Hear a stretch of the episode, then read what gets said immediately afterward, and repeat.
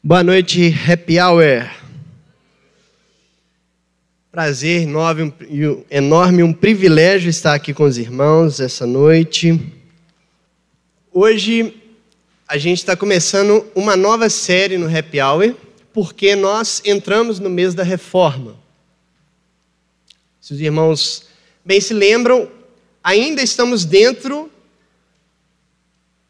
Eu não sei falar isso de forma ordenal, então vou falar no ano 500 da reforma. Né?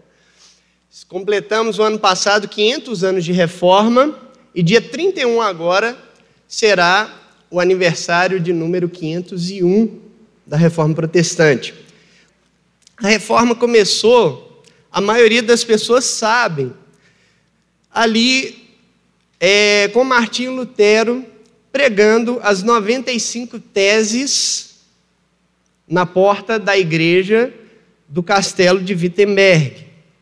A maioria das pessoas sabe que foi isso. No entanto, muita, muitas coisas a mais aconteceram para que chegasse esse momento. Não foi simplesmente um dia que Lutero acordou assim de mau humor, meio chateado com a vida e se levantou e falou: Ah, vou pregar esse trem aqui lá na porta e quero ver quem vai ser o macho de debater comigo. O negócio não foi assim, do nada. Nós temos aí pelo menos uns 100 anos de história antes desse momento, né, que a gente chama de pré-reforma. E nesse, nesse, durante esses 100 anos, alguns homens foram levantados. É, nós temos, por exemplo, o Wycliffe, John Wycliffe. É, ele, na verdade, ele foi um do, dos que alimentou o movimento né, pré-reformador, inclusive foi ele que é, acabou inspirando John Huss, que talvez seja o pré-reformador mais famoso. John Wycliffe, ele já pregava né, é, contra a vinda das indulgências, ele já também, ele também era contrário ao enriquecimento da igreja e colocava as escrituras como autoridade suprema né, e pregava também já a salvação pela fé somente. Então, isso aí tudo bem antes de Lutero.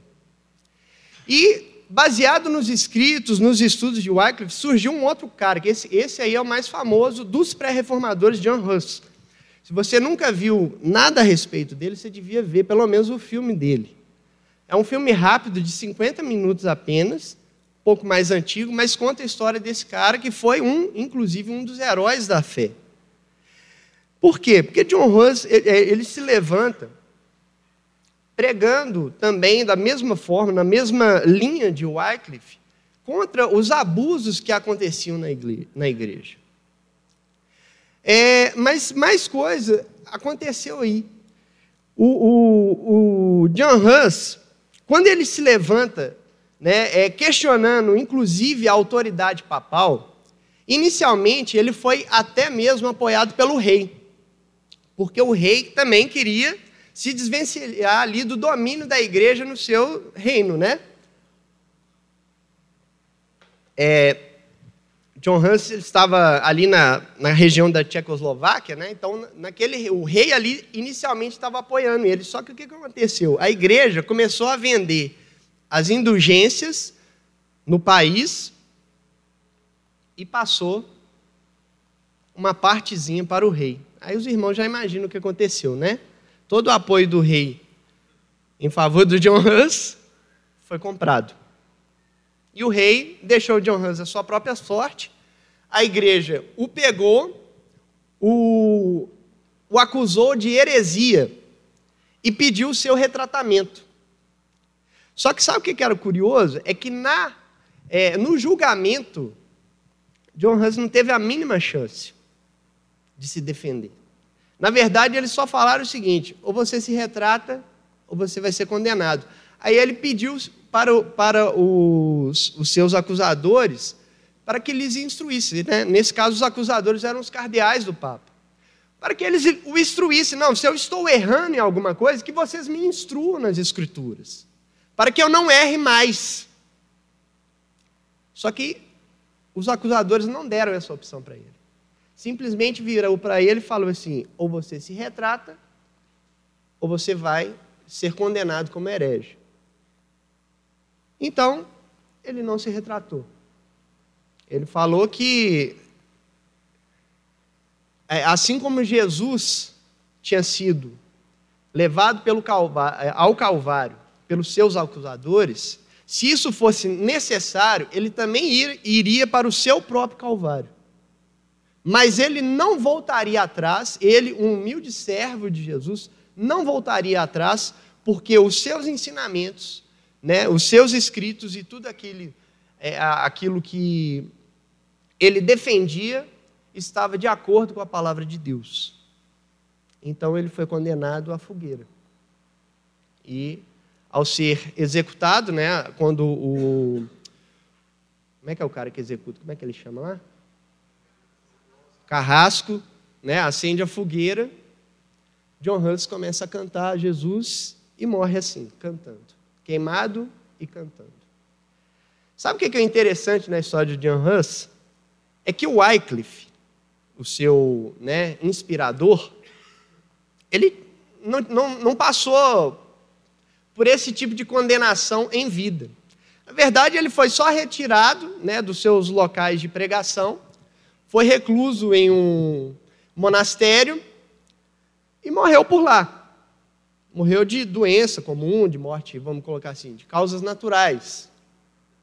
E foi enterrado entre é, é, nos, nos, cemitérios, nas sepulturas das, das próprias irmandades católicas da época. Só que após esse evento de John Hus, o Wycliffe também foi condenado a herege. E os seus escritos condenados como heresia. Aí sabe o que o povo fez? Foi lá, exumou os seus restos mortais e queimou. Então, todo esse movimento que antecedeu a reforma já estava demonstrando, é, vamos colocar assim, ebulições de insatisfações populares, né, e até mesmo de, de homens de dentro da própria igreja contra a igreja, contra as mazelas que a igreja fazia. E é então nesse contexto, em todo esse contexto, que surge essa história de Lutero. O que, que eram as tais das, das indulgências? Né? Indulgência, gente, é, foi uma coisa que a igreja criou para poder resolver alguns problemas pastorais. O que, que acontecia? O indivíduo estava então cheio de culpa. Por ele estar cheio de culpa, ele tinha que ir lá se confessar, né? porque ele tinha pecado, estava cheio de culpa, ele se confessava. Só que depois da confissão vinha a penitência. Então o indivíduo tinha que cumprir as penitências determinadas para que o, o, o, seu pecado fosse devidamente, as, ou as consequências do seu pecado fossem devidamente perdoadas.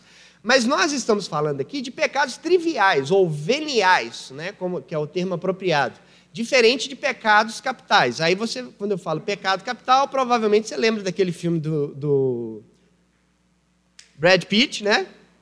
E Morgan Freeman, não é isso? É, do Brad Pitt, Seven, né? Os Sete Pecados Capitais. É aqueles lá mesmo. Né? Tem um, um, só um deles lá que, tá, que, é, que não é exatamente da lista original, mas aquele, aqueles pecados, se a pessoa cometesse, ela não tinha perdão. Aí ela estava condenada ao inferno. Por isso que eram pecados capitais. Mas os pecados corriqueiros, triviais, né, que o ser humano comum comete, né, que, que não tem é, nenhum. não é nada hediondo. Esses pecados não, eles eram perdoados, as consequências desses pecados eram perdoadas através da penitência. Se o camarada não fizesse a penitência em vida, ele ia ter que pagar essa penitência lá no purgatório. Aí depois que ele pagasse a pena no purgatório, aí sim ele ia para o céu. Então criou-se a indulgência. A indulgência era uma forma ou uma absolvição que o Papa e seus cardeais concediam para as pessoas. Eles concediam, era gratuito. inicialmente. Mas, né, aproveitando a ocasião, uma vez que era necessário construir né, a, a Basílica de São Pedro, que ia custar né, um montante razoável para a igreja, pedia-se uma contribuição né, em favor da indulgência que a pessoa ia receber. Então, assim, era uma, uma contribuição espontânea que, inclusive, tinha uma tabela de preço. Gente, é, é, a gente ri, mas o negócio era isso mesmo. Né? Assim, hoje em dia nós temos as nossas próprias indulgências por aí. E no nosso meio, inclusive. Né? É, a, a, ideia né, de falar que indulgência é comprar um, uma, um lote no céu, né, um lugarzinho no céu, ela é bem pejorativa, mas é, é bem por aí mesmo. Porque, inclusive, chegou um momento em que um desses vendedores de indulgência, é, que chamava Johann Tetzel, ele cantava a respeito das indulgências da seguinte forma: Tão logo se ouça o tilintar a moeda, é, o tilintar da moeda lançada na caixa, a alma sairá voando do purgatório para o céu. Então você podia comprar indulgências não somente para você mesmo. Então um amigo seu morreu. E você sabe que ele tinha, né, contas a, acertar, né? Você ia lá e comprava indulgência para ele. Um amigo, um parente, alguém da sua família. Então o povo ficava louco com isso. E então compravam, né, para garantir que aquela pessoa fosse direta para o céu, estivesse direto com Deus. É, e Lutero, então, ouvindo isso, começou a se indignar cada vez mais, até o ponto que ele não aguentou, e movido pela sua né, indignação, ele passou uma, uma ou duas noites escrevendo as suas 95 teses, que, inclusive, são apenas contra a indulgência. As 95 teses de Lutero, elas foram colocadas na porta, a porta da igreja, né, desse castelo, era, era um local de debate, era, era a, o, o ponto de encontro dos acadêmicos da fé. Então, ele coloca lá, não era para fazer uma cisão, ou para se separar da igreja, ou, pra, ou na intenção é, do, no termo que a gente usa hoje, de reformar a igreja. Não, era um debate simples apenas contra a questão das indulgências. Só que isso foi um grande gatilho. Né? Devido a todo esse cenário de ebulição, né? de, do, do, dos príncipes, governantes, imperadores, reis da época, quererem se desvencilhar da influência do poderio da igreja é, católica romana, né, e esse movimento que era velado e estava apenas em ebulição, né, ou seja, estava debaixo ainda das cortinas, ele veio à tona. Só que quando ele, quando ele estourou, por exemplo, lá na Alemanha, com Lutero, ao mesmo tempo também foi surgindo em outros lugares.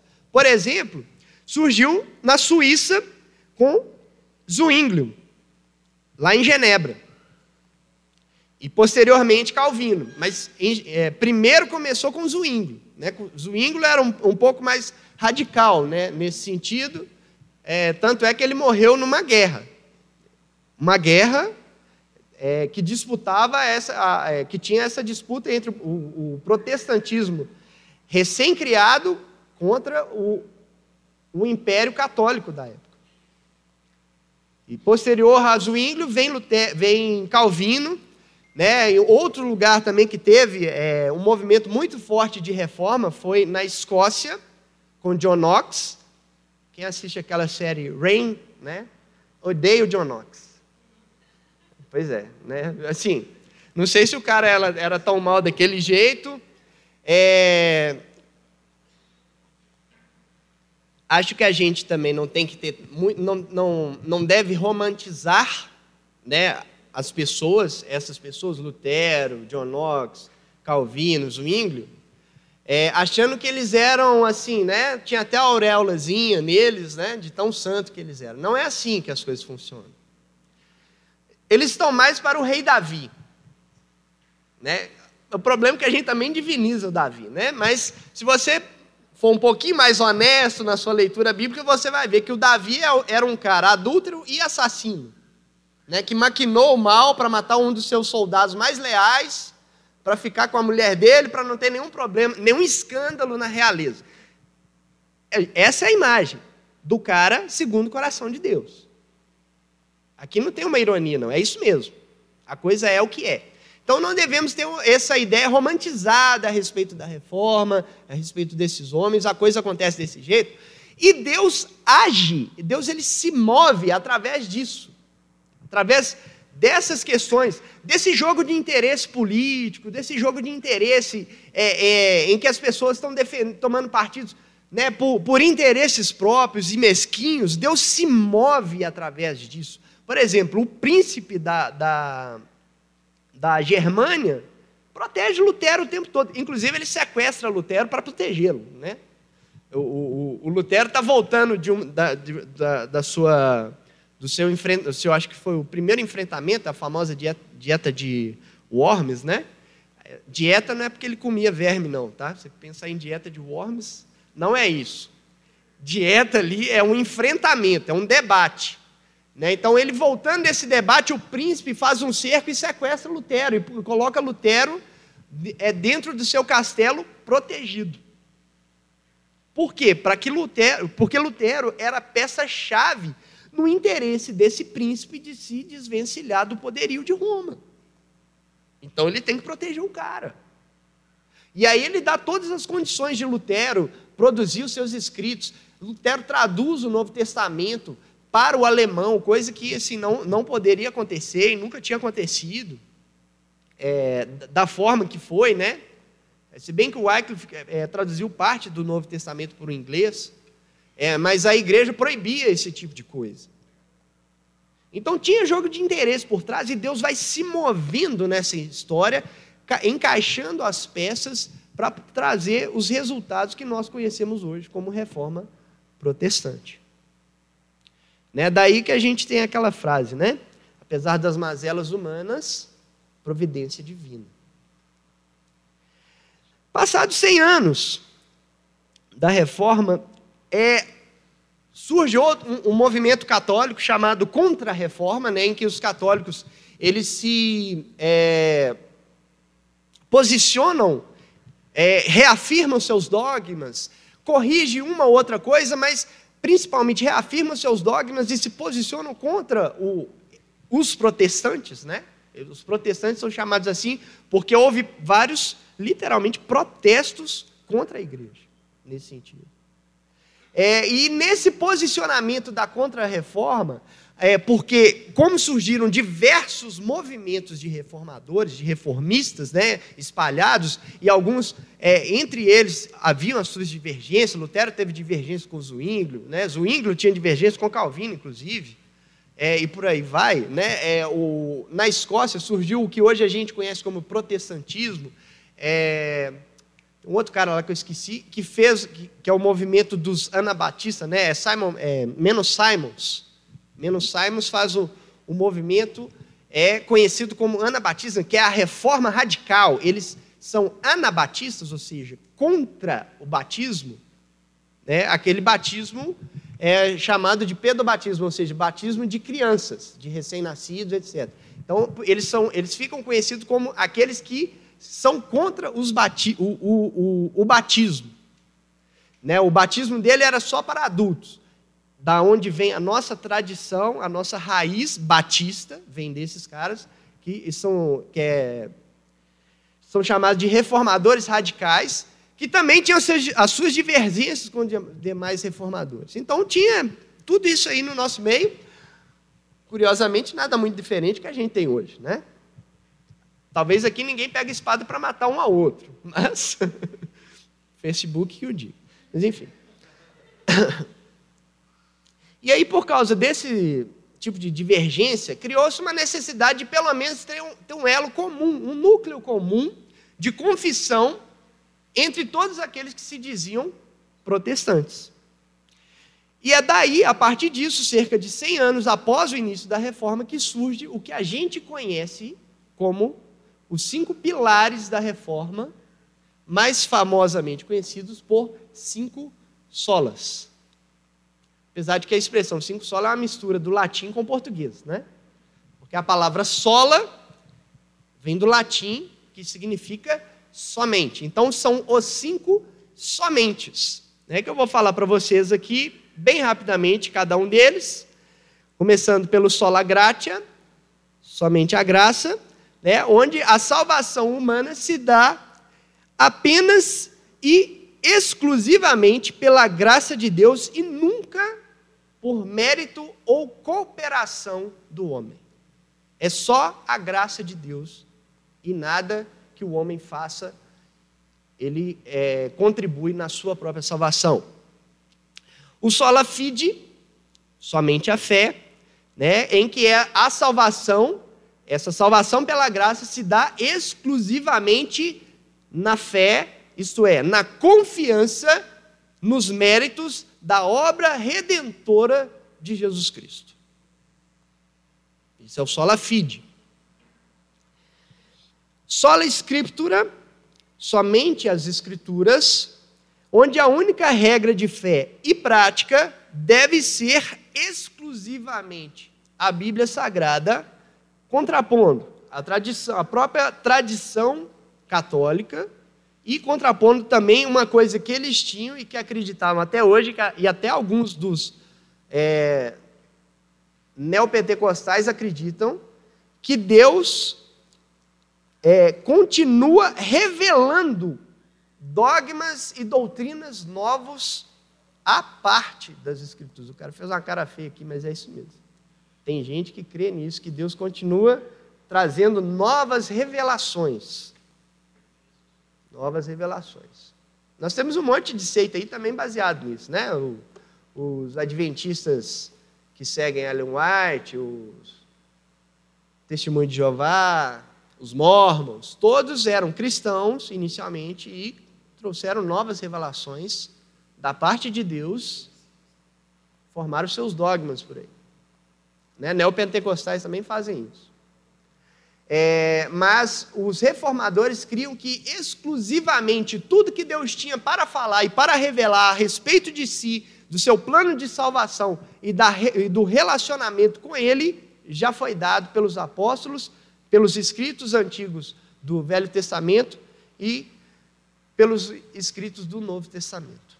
Já está fechado é, tudo que você precisa saber a respeito disso, você encontra na Bíblia Sagrada.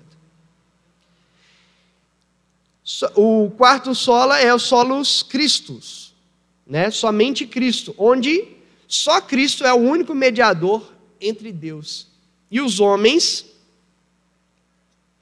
contrariando a crença de que Maria e os demais santos também eram comediadores, né? corredentores, co-salvadores. E por fim, que é basicamente a conclusão de todos esses solas, sola, só lhe deu glória. Não é sola deu glória, é só lhe deu glória. Somente a Deus a glória. Porque por toda a obra da salvação, do início ao fim, ter sido planejada e executada por Deus, sem a cooperação humana, somente a Deus deve ser atribuída toda a glória. Então, esse é um panorama rápido que eu, que eu propus. Né? Na verdade, eu propus não, aqui quem manda é sempre o Bruno. Né? Então, ele me propôs fazer para vocês um panorama rápido de história da igreja, de história da reforma, e um panorama rápido de, da história dos cinco solas. Mas agora é que eu vou começar a pregar de verdade. Né? Porque diante de tudo isso aí, acho que fica nítido para vocês, pelo menos, uma fagulhazinha do que seja a graça de Deus. Portanto, gostaria que vocês abrissem a Bíblia de vocês no texto que já foi lido aqui na introdução, né, no início do culto. Efésios capítulo 2, do verso 1 até o verso 10. Esse vai ser o nosso primeiro texto, mas temos um cadinho bom aí para a gente rodar. Hoje eu quero ver quem é bom de abrir a Bíblia rapidinho. Sei que a maioria usa o celular, né? Mas antigamente a gente ficava no culto do pastor Márcio, que fica rodando Bíblia para um lado e para o outro, né? A gente ficava no culto dele, e aí a gente, toda vez que ele pedia para abrir um versículo, a gente apostava um com o outro. Vamos ver quem abre primeiro? Pá, ficava, tinha os campeões de Bíblia, né? Antigamente até gincana disso, né, o, o, o Camilo? Gincana de que abria, de que abria a Bíblia mais rápido. Efésios capítulo 2, a partir do verso 1.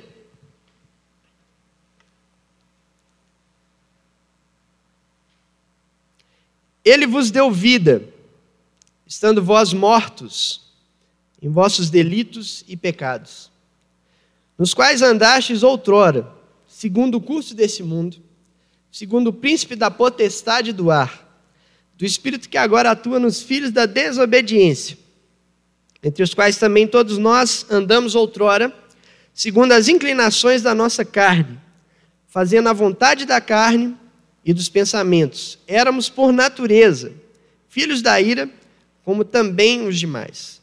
Mas Deus, sendo rico em misericórdia, por causa do grande amor com que nos amou, e estando nós mortos em nossos delitos, nos deu vida juntamente com Cristo.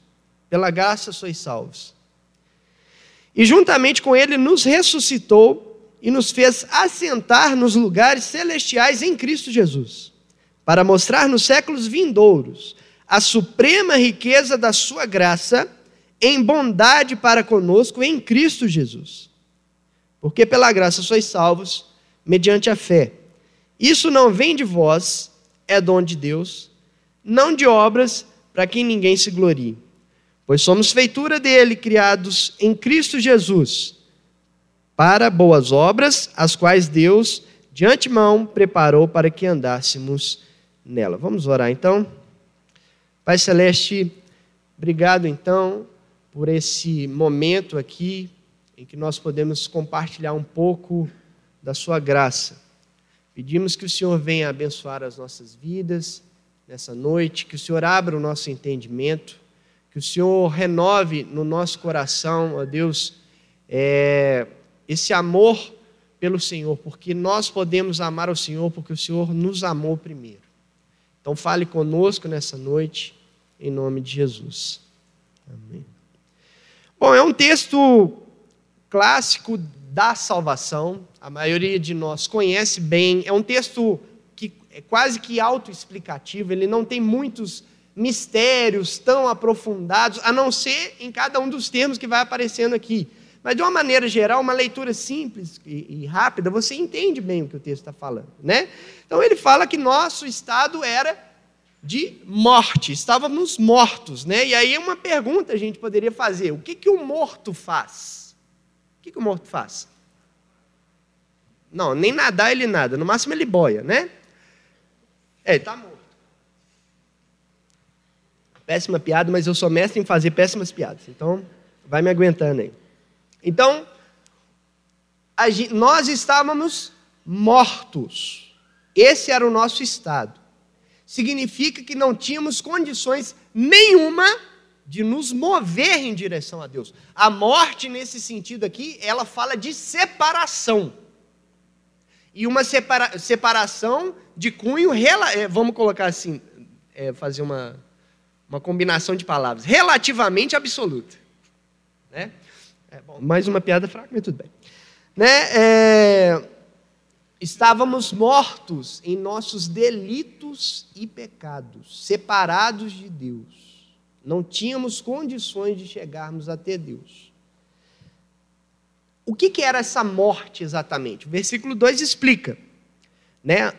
Andávamos outra hora segundo o curso desse mundo. Então, os nossos valores eram os valores desse mundo caído e contrário a Deus. Segundo o príncipe da potestade do ar, que é o próprio diabo. Então andávamos segundo a vontade do diabo. é, do Espírito que agora, atua no filho, nos filhos da desobediência, né? então a desobediência era a nossa marca principal, entre os todos nós andávamos segundo as inclinações da nossa carne e da nossa vontade, nossa vontade, nossa carne, nossos pensamentos contrários a Deus, era isso que nos regia. Então, esse era o nosso estado que nós nos encontrávamos antes de Cristo vir e nos alcançar pela sua graça, que é o que fala em seguida, né? É, aliás, fala que também que éramos, por natureza, filhos da ira de Deus. Ou seja, esse estado de morte, andando segundo a vontade do diabo, segundo a vontade da carne, segundo o curso do mundo, sendo dominado pelos nossos instintos, que eram contrários a Deus, nos colocava numa posição de estar debaixo da santa ira de Deus. Esse era o nosso status. Status morto, debaixo da ira de Deus. E aí o que, que acontece? Há um movimento de Deus a nosso favor. Vê o verso 4. Mas Deus, sendo rico em misericórdia, por causa do grande amor com que nos amou, estando nós mortos no nosso Paulo enfatiza, né? Nos deu vida. Qual é o movimento de Deus? O movimento de Deus é que ele chega até nós e nos dá Paulo é, nos deu vida juntamente com Cristo. Quando Cristo ressuscita, essa ressurreição, que significa a aprovação de Deus pelo sacrifício de Jesus, né, significa que Deus aprovou aquele sacrifício, aquele sacrifício ele é definitivo e suficiente pelos séculos de séculos, de todas as gerações posteriores e anteriores, inclusive para serem alcançados e receberem a vida que Deus dá. Pela graça sois salvos. Então, com a ressurreição de Cristo, nós estávamos o quê? Mortos fomos ressuscitados. E nos fez assentar nos lugares celestiais em Cristo. Ou seja, qual, aonde Cristo está sentado? A destra do Pai. Nós estamos com Ele lá. Então nós estamos assentados à direita de Deus. Só que isso aí é uma coisa que é, dentro da teologia a gente chama de já e ainda não. Porque nesse quesito de estarmos assentados à destra de Deus, nós já estamos, porque Deus disse que estamos. Mas em termos temporais, ainda não, porque não se cumpriu tudo que precisa se cumprir, né? Até aquele dia, isso aí vai se cumprir quando? Quando dentro do tempo haverá um dia em que Deus julgará todos os homens, grandes e pequenos. Todo mundo vai passar diante do trono branco, que está descrito lá em Apocalipse, e ser julgado. No entanto, para nós, os que cremos, a sentença que nós vamos receber lá, nós já temos. Que é o que? Somos justificados em Cristo. Portanto, iremos assentar à, direita de Deus. É por isso que Paulo traz para o presente. Nós já estamos. Por quê? Porque Deus disse que estaremos. Né? Então, é, qual que é o objetivo de Deus ter feito toda essa obra? O verso 7 fala: para mostrar nos séculos vindouros a suprema riqueza da sua graça. Esse é o objetivo. É para Deus mostrar para todo mundo o quanto Ele é gracioso. Assim, qual a conclusão que a gente chega? A gente chega a conclusão de que o que quer que tenha levado a Deus a olhar para mim e para você e dispensar sobre nós essa obra poderosa, definitiva e eterna de Jesus Cristo e nos resgatar do domínio do mundo, da carne e do diabo e nos transportar para o reino do Filho do seu amor, o que quer que ele tenha é, visto para fazer isso, ele não viu em nós, ele viu em si mesmo. É por isso que a salvação é graça, é presente de Deus. Ok? Só que eu queria então, já que isso aqui é, um, é básico para todo mundo, ampliar o entendimento da graça. Essa graça que foi dispensada a nós, em que Deus olhou, viu algo em si mesmo e dispensou a nós, né, ele dispensou o seu amor para nos salvar, ela é chamada de graça especial. Não é a gente que é especial.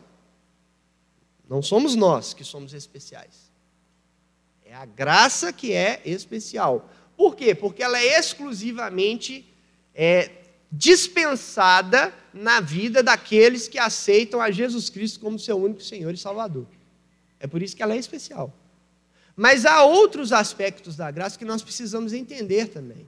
E, portanto, outros movimentos de Deus na história da humanidade, que demonstram a sua graça por toda a humanidade. Há um seguinte raciocínio proposto por pelo apóstolo Paulo nas Escrituras. Lá em Atos, capítulo 17, versículo 28, Paulo diz que em Deus nós vivemos, nos movemos e existimos.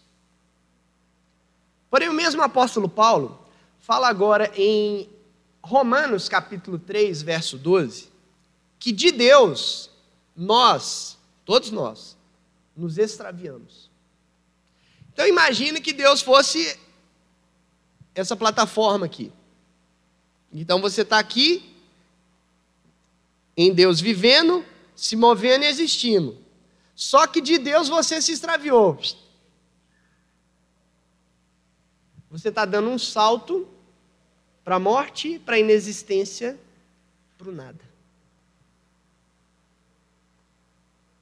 Mas está tudo aí, né? Está todo mundo aí, o mundo está aí. Né? Esse salto para o nada é, seria exatamente o resultado da queda. Uma vez que Adão caiu, era para ele ter sido né, destruído. Pensa, o salário do pecado é o quê? É a morte. Mas é a morte no sentido absoluto, no sentido de separação eterna. Tanto os três aspectos de morte que você pode conhecer, né, a morte física, a morte espiritual e a morte eterna, está tudo incluído aí. Agora, pensa uma coisa: se Adão era para ser destruído né, e não foi, é, uma coisa que muitas vezes a gente não, não entende é que não era só Adão que era para ter sido destruído. Toda a criação também toda a criação também era para ter sido destruída. Isso aí você vê lá em Romanos, é, capítulo 5, verso 20. Gostaria que você quiser, se tiver a velocidade para abrir e ler, a paciência também pode ir abrindo e lendo junto comigo.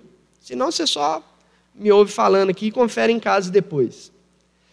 Pois a criação está sujeita à vaidade, não voluntariamente, mas por causa daquele que a sujeitou. Primeiro, quero fazer uma ressalva nesse versículo, porque algumas traduções modernas colocam que Deus é quem sujeitou a criação à vaidade. Não é exatamente isso. A ideia aqui é que Deus concedeu o governo de toda a criação para o homem, para Adão. Portanto, quando Adão cai, tudo aquilo que estava sujeito a ele caiu junto. Pensa o que Deus fala lá em Gênesis. Maldito, maldita é a terra por sua causa. A natureza cai por causa de Adão. Agora, se Adão tinha que ser destruído por causa da queda, a natureza a criação, o restante da criação, também. Tudo ia ser destruído. Porque tudo foi contaminado pelo pecado. E um Deus santo não pode carregar pecado em si mesmo. A santidade de Deus joga o pecado para fora de si. E fora de Deus não há nada, não há vida, não há existência. Só há destruição, morte, sofrimento. Então era para tudo ser destruído, mas não é isso que a gente vê. E por que não?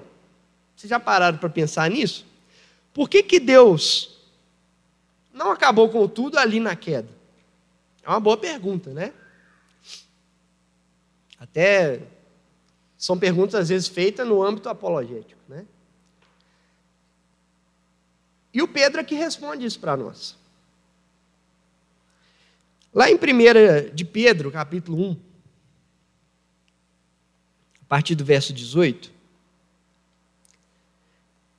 diz o seguinte: Sabendo que não foi mediante coisas corruptíveis, como prata ou ouro, que fostes resgatados do vosso fútil procedimento que vossos pais vos legaram, mas pelo precioso sangue, como de cordeiro, sem defeito e sem mácula, o sangue de Cristo, conhecido e com efeito antes da fundação do mundo, porém manifestado no fim dos tempos por amor de vós. O que Pedro está falando para nós aqui é que o sangue de Jesus, que nos purifica de todo pecado, que nos justifica, que nos redime, que nos salva, já era conhecido e com efeito. Esses efeitos que é, atuam na nossa vida hoje já atuavam desde antes da fundação do mundo. Antes de Deus criar todas as coisas,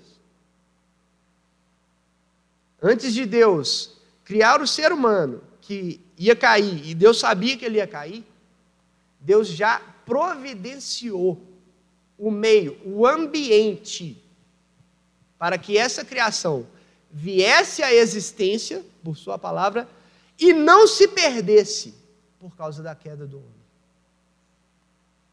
Assim, você poderia pensar a seguinte coisa: que antes do haja luz, teve um haja cruz. Isso significa que por causa dos decretos de Deus, Deus já, Deus já tinha decretado que ele iria entregar o seu filho para morrer numa cruz num evento histórico. Mas porque isso com certeza ia acontecer, porque foi Deus que prometeu, a validade né, desse santo sacrifício já, já estava em vigor. Antes do haja luz, teve uma cruz.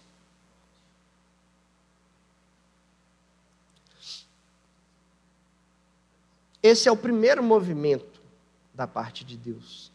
É o primeiro movimento da graça de Deus. Graciosamente, Deus providencia um ambiente, que é a graça, né? É, quando a gente fala de ambiente, que é a graça, pensa naquela música né, que fala: se a graça é um oceano, estamos afogando. Sim, a graça é um oceano e nós estamos submersos aqui. Tudo ao seu redor é graça. O ar que você respira, as pessoas que você convive, é, é, a, as coisas belas da vida que você aprecia, os momentos de satisfação que você tem, tudo é graça.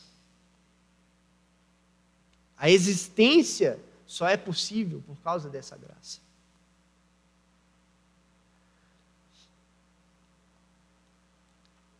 Só que apesar desse movimento de Deus, é, que possibilitou a criação vir, e mesmo após a queda, essa criação permanecer, ainda uma coisa era necessária. Porque se nós vivêssemos é, no estado de queda, sem que Deus interferisse de alguma outra forma, o nosso estado seria de completa maldade. Uma vez que afastarmos de Deus é escolhermos a maldade como estilo de vida. Uma vez que não vivermos para Deus, é escolhermos a maldade como fruto das nossas ações em absoluto. Paulo percebe isso. E ele faz essa descrição, voltando de novo lá no capítulo 3, já que esse aqui eu não parei para ler, mas agora eu vou ler porque é um trecho maior,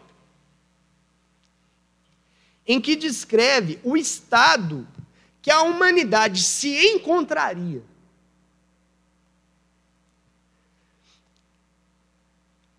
A partir do verso 10, Romanos, capítulo 3, a partir do verso 10. Como está escrito, não há um justo, nenhum sequer. Não há quem entenda, não há quem busque a Deus. Todos se extraviaram. A uma se fizeram inúteis, não há quem faça o bem, não há nenhum sequer. A garganta deles é sepulcro aberto, com a língua urdem engano Veneno de víbora está nos seus lábios. A boca, eles a têm cheia de maldição e de amargura. São os seus pés velozes para derramar sangue. Nos seus caminhos, a destruição e miséria. Desconheceram o caminho da paz. Não há temor de Deus diante dos seus olhos. Então, esse estado lastimável de destruição, morte, engano, injustiça, seria o estado que a humanidade se encontraria. A gente não deve pensar que aqueles que não têm Deus se encontram nesse estado, porque isso não é verdade. Por mais que no mundo há maldade, perversidade, né, é, coisas hediondas e etc., há muito mais gente fazendo bem. Há ateus militantes que militam contra Deus, contra o cristianismo, mas, porém, que são cientistas brilhantes e que trabalham para o bem da humanidade e promovem o bem, mesmo sendo militante. Há pessoas é, que são é, bandidos dos mais cruéis, mas que ainda assim conseguem encontrar espaço nas suas vidas para, para fazer algo de bom e misericordioso. E por quê?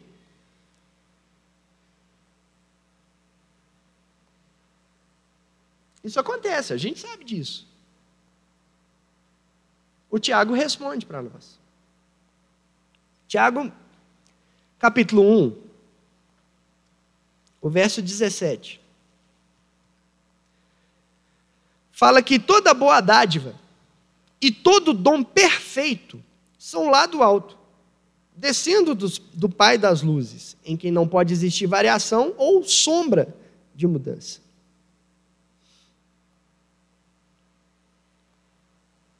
O que aconteceu é que Deus nos emprestou a sua bondade.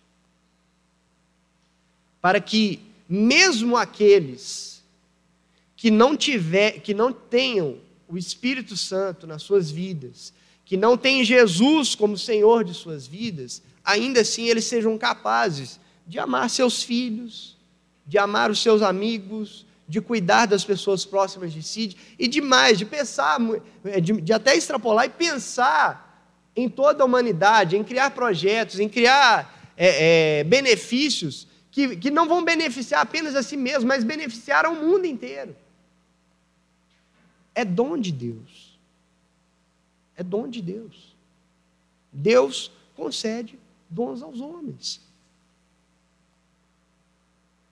E esse é o outro movimento da graça de Deus.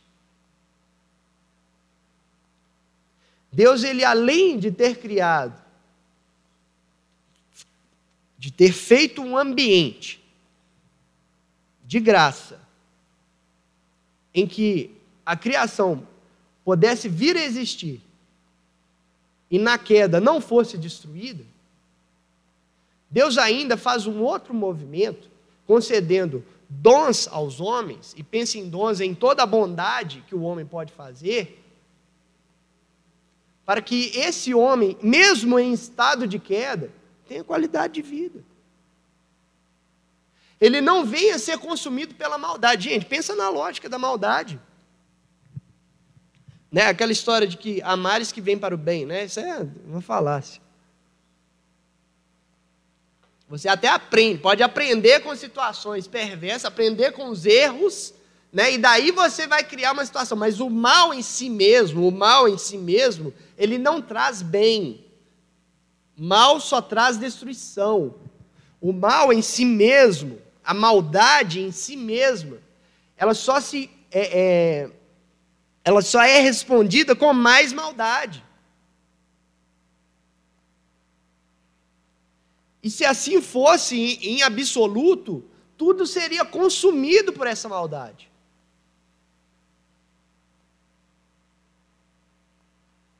A maldade ia consumir tudo. Não estou falando de um Deus do mal e nem do diabo, não. Estou falando da maldade humana. Iria, como o texto de Paulo fala, iríamos nos destruir uns aos outros. Isso não acontece porque Deus nos emprestou a sua bondade. Assim, essas pessoas que não são alcançadas pela graça especial, mas são alcançadas por esse aspecto da graça, que é chamado de graça comum, porque ela é dada a todos os homens, a toda a humanidade, indistintamente. É por isso até às vezes que a gente acha que Deus é um péssimo marqueteiro, né? Porque ele dá qualidade de vida, né? Ele não deixa todo mundo comer o pão que o diabo amassou. Né? Porque se deixasse, o povo ia falar, não, tem um trem errado, nós precisamos de Deus. Né? Mas não, ele não deixa. Ele concede dons aos homens. Ele derrama da sua bondade para que o ser humano tenha qualidade de vida. Essa é a graça, esse oceano que nós estamos submersos. Então, conceituando melhor, né? Até porque a gente conceitua, a gente fala de graça e vem logo aquele conceito basicão, né? É, graça é o que? É favor imerecido. Tá, é até, até é, mas esse conceito ele nem arranha o que é a graça de Deus. Porque a graça de Deus é toda uma disposição que ele tem em si mesmo de nos criar, manter com qualidade e nos salvar.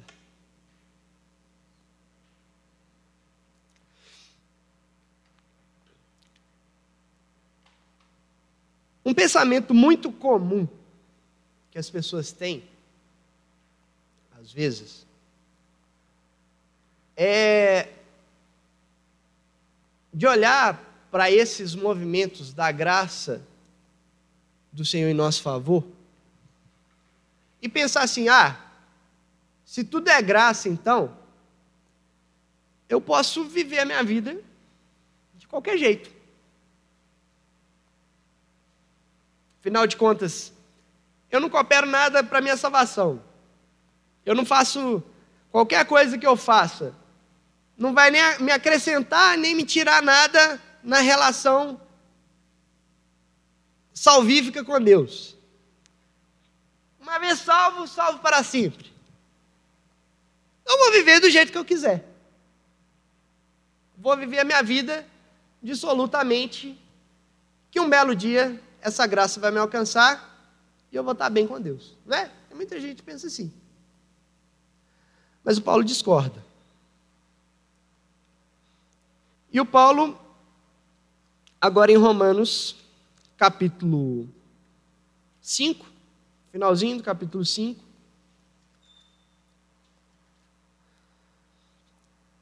diz o seguinte: Sobreveio a lei para que se avultasse a ofensa. Mas onde abundou o pecado, superabundou a graça, a fim de que, como o pecado reinou pela morte, assim também reinasse a graça pela justiça para a vida eterna, mediante Jesus Cristo nosso Senhor. E ele segue. Que diremos, pois? Permaneceremos no pecado para que seja a graça mais abundante? de modo nenhum. Na verdade, aqui a coisa é um pouco mais sonora. De modo nenhum. Como viveremos ainda no pecado? Nós, os que para ele morremos. Isso é um absurdo. Pensar que porque existe graça, você pode viver a sua vida de forma dissoluta, é um absurdo, é uma incoerência, é incompatível com essa graça. Na verdade, demonstra que a graça especial não alcançou a sua vida.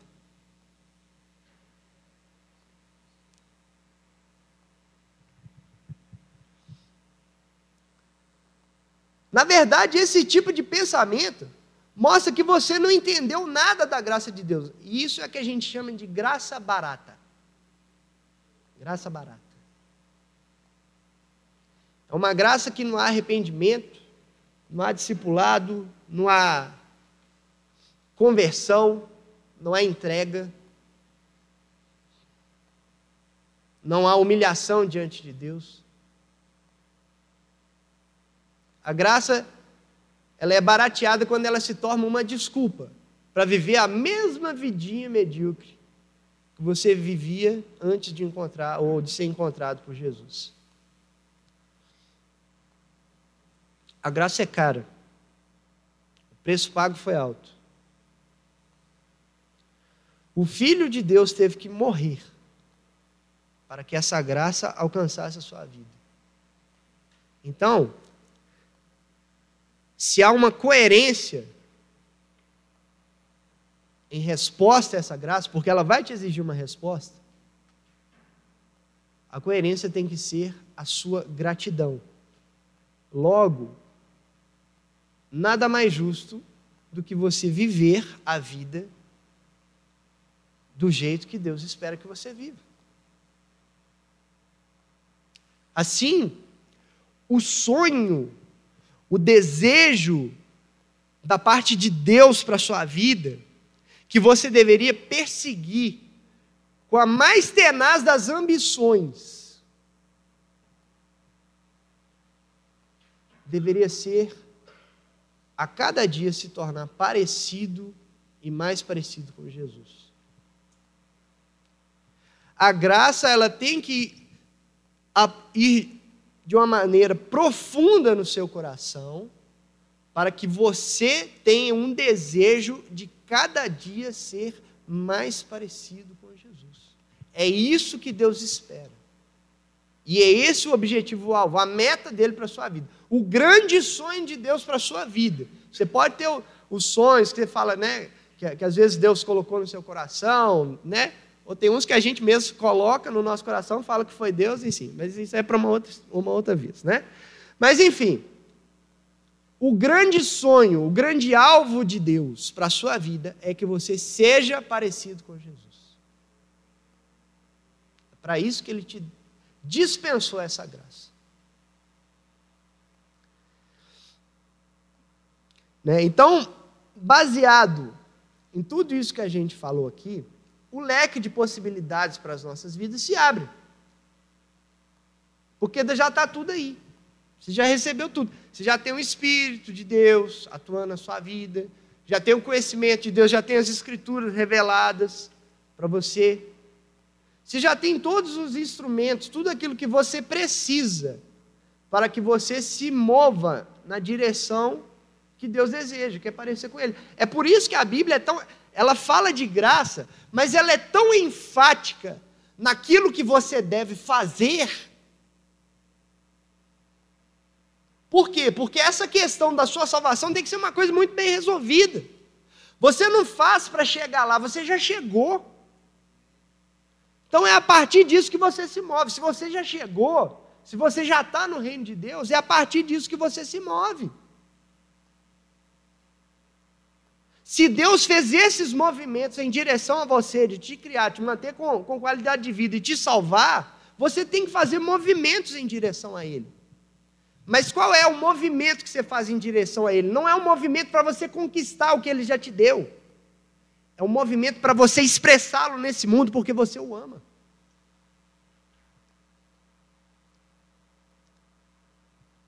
É essa coerência que a graça vai exigir da sua vida. Você expressá-lo. Por que você expressa a Deus? Porque eu sou grato. Porque eu amo. Porque Ele é tudo para mim. Só por isso.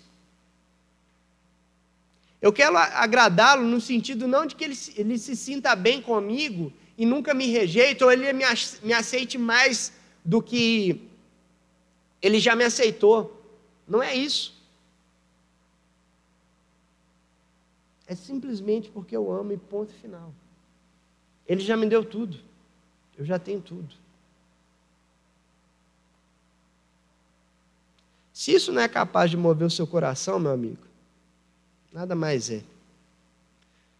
Né? Porque no final das contas, esse movimento de Deus nas nossas vidas, ele vai produzir alguns efeitos, né? que é inclusive a conclusão, que até agora não falei sobre, mas exatamente do capítulo 2 que nós lemos, o verso 10 fala, né? Que nós somos feituras de Deus, criados em Cristo Jesus para as boas obras. Não entenda boas obras simplesmente como assistencialismo ou como questões sociais. Também, mas não é só isso. Boas obras aqui é você expressar Jesus nesse mundo.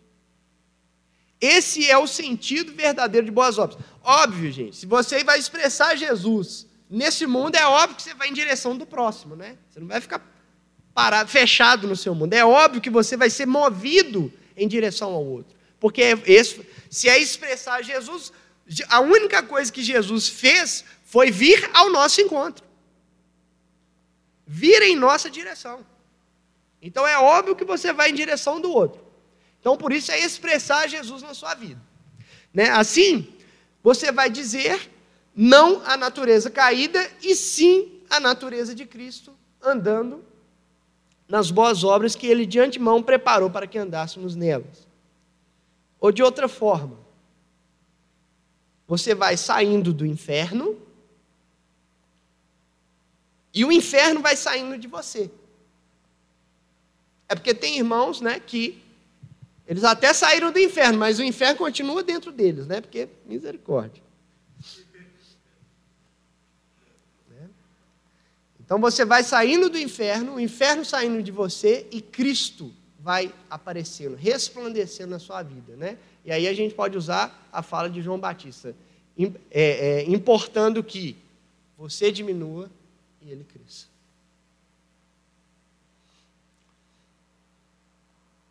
Caminhar nessa graça, então, só para a gente fechar, é tomar como fonte de verdade. Sabe, sabe aquele negócio que a gente fala? Que o povo fala de uma maneira equivocada, ou pelo menos sem entendimento, é, é o famoso tomar posse da benção.